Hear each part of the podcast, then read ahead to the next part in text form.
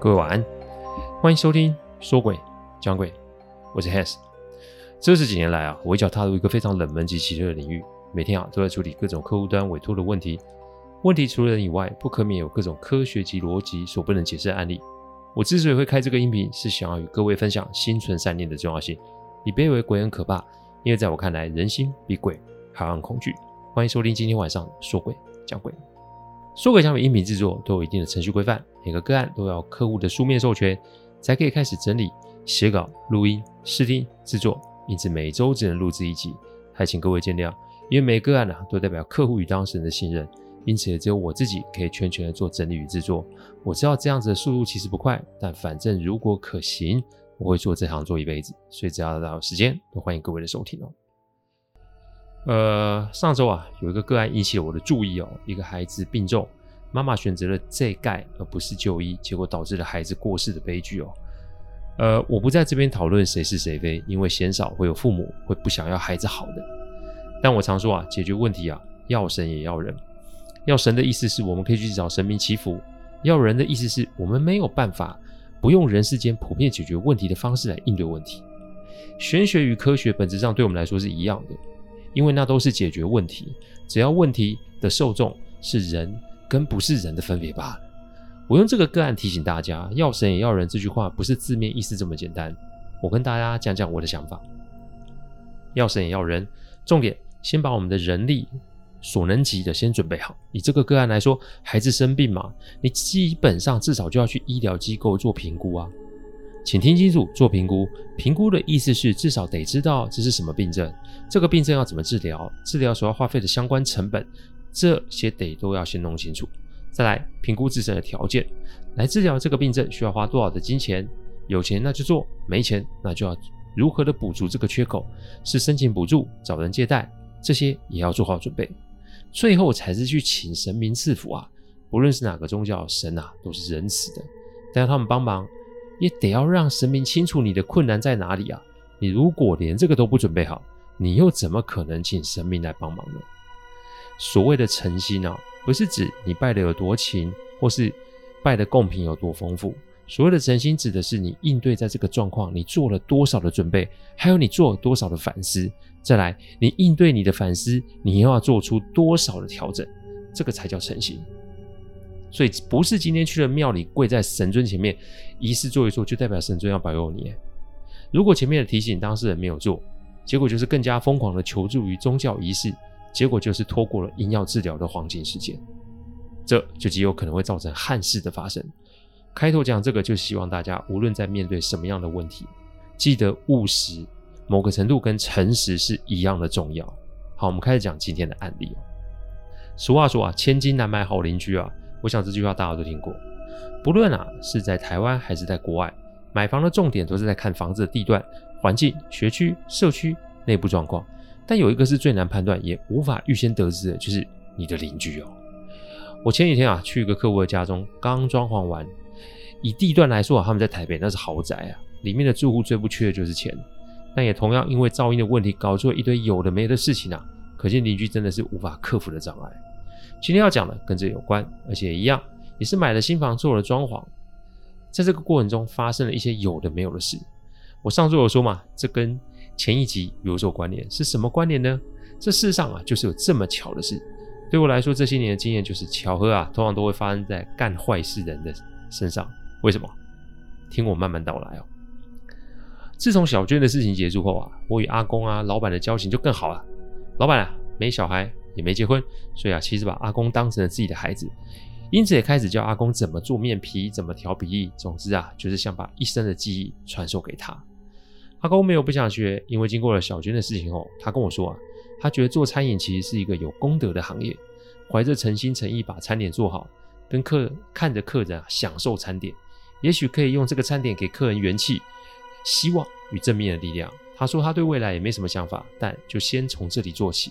也是个不错的起点，我想这就是俗称的际遇吧。古人说啊，随遇而安。我们现在身处的环境，其实就是最好的当下。环境有好有坏，但这就是对我们最好的提醒。觉得好，那我们就维持；觉得不好，我们就得调整。不论是哪一种，请记得世上的事情都没有速成一切都得微调，心态与行为缺一不可。过度的照镜，那是会出事的。就这么的过了几年，我之前不是说吗？三楼的屋主那个小女儿啊，后来当了律师吗？而且她也把小娟生前待的那个四楼当成了办公室。事情是从这里开始发生的。五楼的住户啊，因为楼下是凶宅，所以哪怕我们做了相关的处置，他们仍是觉得心中怪怪的。所以后来找了房仲，把房子给卖了。那人家买了房子就得要装潢，而且通常装潢的过程中啊，不会有人入住，因为是旧屋翻新嘛。这个工期少说要三个月，所以晚上过后真的不会有人哦。那天啊，我在阿公的店里吃东西，吃着吃着，突然就进来一个熟面孔，一看，哎呦，就是那个当了律师的小女儿啊。这可以说是我们的战友啊，后来成了店里的主顾，每次晚上十点多啊，都会来这边吃东西补充元气。彼此打了个招呼啊，就坐下来边吃东西边聊天。吃着吃着啊，小女儿就讲了最近发生的怪事。那店里正好也没人，阿公老板也坐下来一起听哦，很有意思吧？几年前我们也是四个人住在这餐厅里面，为了一根油条发生了一连串的事情。几年后，我们又是原班人马坐在这间餐厅里。我最近案子有点多。我也没钱请助理，所以什么事都自己弄。基本上每天啊都要到十点十一点才下班。之前都没什么事，但最近楼上开始状况后就开始怪怪的。楼上做装潢嘛，基本上师傅都是晚上大概六点就结束工作了，而且现场也会紧锁门窗，不会有人。但这个两个星期，每到晚上的十点四十几分，上面开始就会有走路的声音。工地现场嘛。地上一定很多的工具跟建材。上一集有说过，他们是独栋一层一户的公寓，因此这个声音不太可能是从隔壁栋传过来的。走路嘛也没什么，但怪就怪在走路走了，脚步声很轻。什么叫很轻？就是感觉啊，这个上面走路的人故意在垫脚尖走路，所以啊，听到的声音就是那种地上建材及袋子被踩过的声音，或是那种螺丝被踢掉的声音。一开始妹子，唉，我就称这小女儿为妹子好了。妹子觉得有点怪，但是这个声音也没有真正吵到她，所以就算了。但开始事情就开始发展了，慢慢让她觉得奇怪。先是施工师傅隔天来按他事务所的门铃，师傅很客气，就说这个晚上他在这里有没有听到什么声音哦？我听到这句话，我觉得怪啊，因为施工师傅们时间到了就离开，这问题问的怎么感觉师傅好像是知道了施工的现场发生什么状况似的？妹仔一开始是没有说，但师傅接下来问的就让他开始觉得有点毛了，因为师傅问的问题是晚上呢有没有听到楼上有人在走来走去？不要说妹仔了，连我们听着都开始觉得有点凉啊！这摆明师傅是知道某些事情，但不论妹仔怎么问，师傅就是笑了，摇头不语。好，当天晚上就没听到脚步声了，但隔天啊，换隔壁栋的邻居来按他的门铃。之前有说过嘛？妹仔家三楼，他们是他们家是独栋一层一户，所以如果楼上有什么声音，楼下一定会听到。但邻居的说辞啊，就让妹仔开始觉得怪了，因为邻居说前一天晚上两点多，他起床喝水，老房子嘛，本来栋距就比较近，他家的厨房有一个侧面窗户，从这个窗户侧面就可以看到正在施工的五楼阳台。他喝着水，突然眼睛余光啊，被一个白色的东西给晃了一下。那个感觉好像是有一道白光闪了过去，邻居以为是小偷啊，拿着手电筒，他就想去看一下，不看还好，一看就傻了。邻居说他看到一个身穿白色衣服的女子，她坐在，呃，不是，她是倒吊在阳台上，然后用一个极度不符合人体工学的方式在那边晃来晃去。但这只是其中一个哦，另一个也是身着白衣，但不知道是男是女的，站在阳台里一直在撕扯东西。有些是纸，有些感觉是塑胶膜。邻居以为是小偷，但看了没多久，那个倒吊在阳台的女子突然就翻身坐在阳台栏杆上，接着一直往邻居的方向一直看。邻居说，这个时候他还觉得是小偷，但半夜晚上没灯啊，所以正常来说对方也不可能看见邻居在看着他们才是啊。但邻居接下来就说啊，看见了那个坐在栏杆的女子直接往下跳。他吓得叫了出来，但这事还没结束，因为那个女的并没有掉下去，她反而在半空中，也就是在五楼与四楼之间停了下来。可以很明显的看见女子的脖子已经歪了一边，看样子是吊在半空中。可是这女子仍在在半空中晃啊晃，没有痛苦挣扎，也没有说没了声息，反而还是一样在半空中晃来晃去，而且还用手指着邻居，那意思不就是指我知道你在看我们？邻居啊，吓得躲回房间藏起来。早上才来讲这件事，妹仔不疑有他，正好开工的师傅也来了。他说：“我要上去看看。”结果一进去就看到整地被撕碎的纸与塑胶膜，那就证明了昨天晚上邻居看到的东西。这一连串的搞得连施工的师傅也不愿意施工了，因为大家都怕惹祸上身。但重点是，明明施工的时候没状况，一切都是在晚上才发生，这怎么想都想不出来是怎么一回事。妹仔说，自此之后，接下来每天晚上就突然的没声音了，一点声音都没有，感觉好像是只要不施工就不会有异样出现。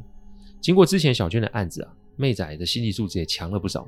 他说：“这一切都随缘，反正我没有冒犯你就好了。”但世事就这么的无常。他在跟邻居讲完的第四天吧，他事务所的门铃又被给别人给按了，而且对方跟他约今天要在这里见面，也就是现在。正当我还在聊的时候，门被推开了，而这个推开门进来的男人跟我们跟小娟又有了新的牵连。但这一切是什么呢？都等下一集再跟各位揭晓。接着来回复听众，有位听众代号是啊、呃、Angeline 一一零二，他说啊，我对鬼故事是又爱又怕。偶然间发现 Hans 的频道，让我一听就爱上，反复的把所有的故事听了很多遍。一开始吸引我的我的是这些都亲身经验外，还有 Hans 的声音，让很舒服、很温暖的感觉。最重要是 Hans 都会不厌其烦的推广心存善念。让每当我烦躁或遇到不公的事情时，就会想到 Hans 的那些故事情节，告诉自己不要让自己的怨气持续太久，然后就会慢慢的心情平静。唯一的副作用就是会疑神疑鬼，生活上变得有些紧绷哦。对我来说啊，人跟鬼其实是差不多的，不只是因为人比鬼可怕，更重要是人与鬼都可以借由选择来让自己有不一样的发展。有怨气，懂得转化，那是你的福报；有惧意，就会让自己看见黑影就开枪。所以。你很幸运，上天让你有这样子的际遇。放心，只要心念正，说真的，他们想靠近你，还不是一件简单的事哦。祝福你哦！谢谢大家赏光，听完后请喝杯温开水再去休息。我讲的不是什么商业奇谈，我讲的都是真实发生的案例。最希望就是劝大家心存善念，祝各位有个好梦。我们下周再来说鬼讲鬼，各位晚安。